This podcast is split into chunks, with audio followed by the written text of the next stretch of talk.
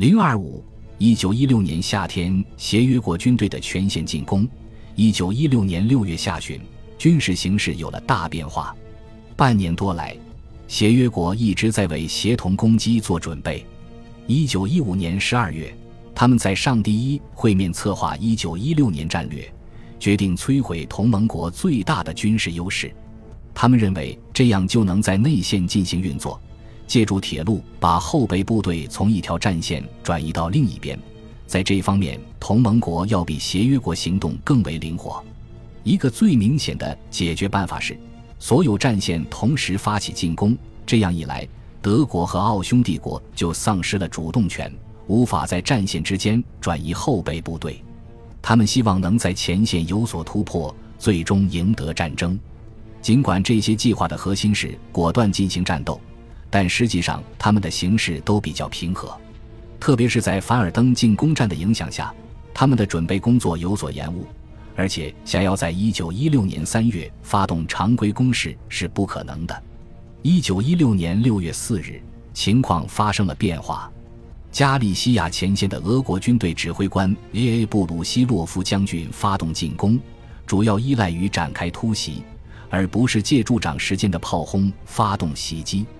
布鲁西洛夫的进攻减轻了意大利的压力。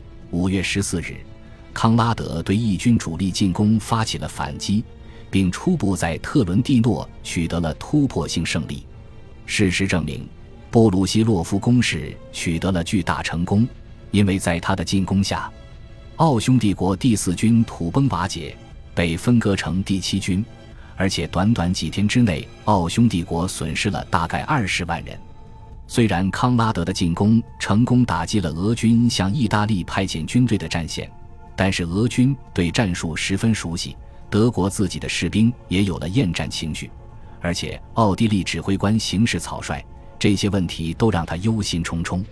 迫于凡尔登战役的压力，法金汉不得不将德国军队派往东线，避免奥地利军队完全崩溃。一九一六年七月一日。酝酿已久的英法联军从索姆河开始发动进攻，但从一开始，这场进攻战对协约国而言就是一场重大的灾难。原因在于，虽然英法联军的炮轰长达一周，但并没有击败德军的防卫，英国先遣部队反倒在德国机关枪的进攻中一再溃败。不过，德国前线仍然压力巨大，特别是协约国优越的物资补给和工业条件。给防卫军留下了深刻印象，在德国高级军官的日记和信件中，第一次出现了担心战败的字眼。直到一九一六年七月之前，至关重要的问题依然是究竟会取得胜利还是会陷入僵局。但现在这个问题似乎成了究竟是陷入僵局还是战败。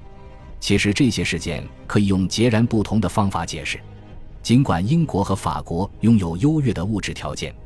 但他们还是在索姆河一战中败于德国。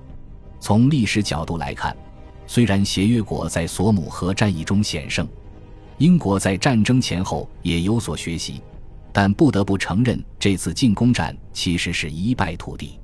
西线德军的防守依旧固若金汤，从战略角度来说，也不可能有所突破。不过，东线战事有所不同。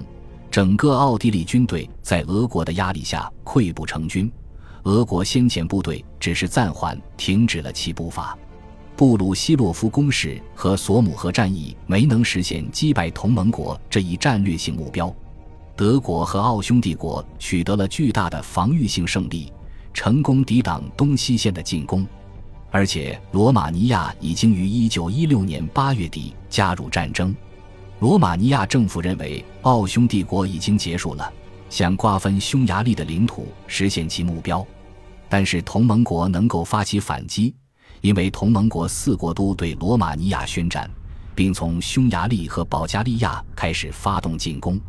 罗马尼亚统帅部命令各部队在战线之间来回攻击，不过没能顶住先遣军的进攻。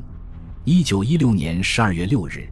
同盟国部队攻入罗马尼亚首都布加勒斯特。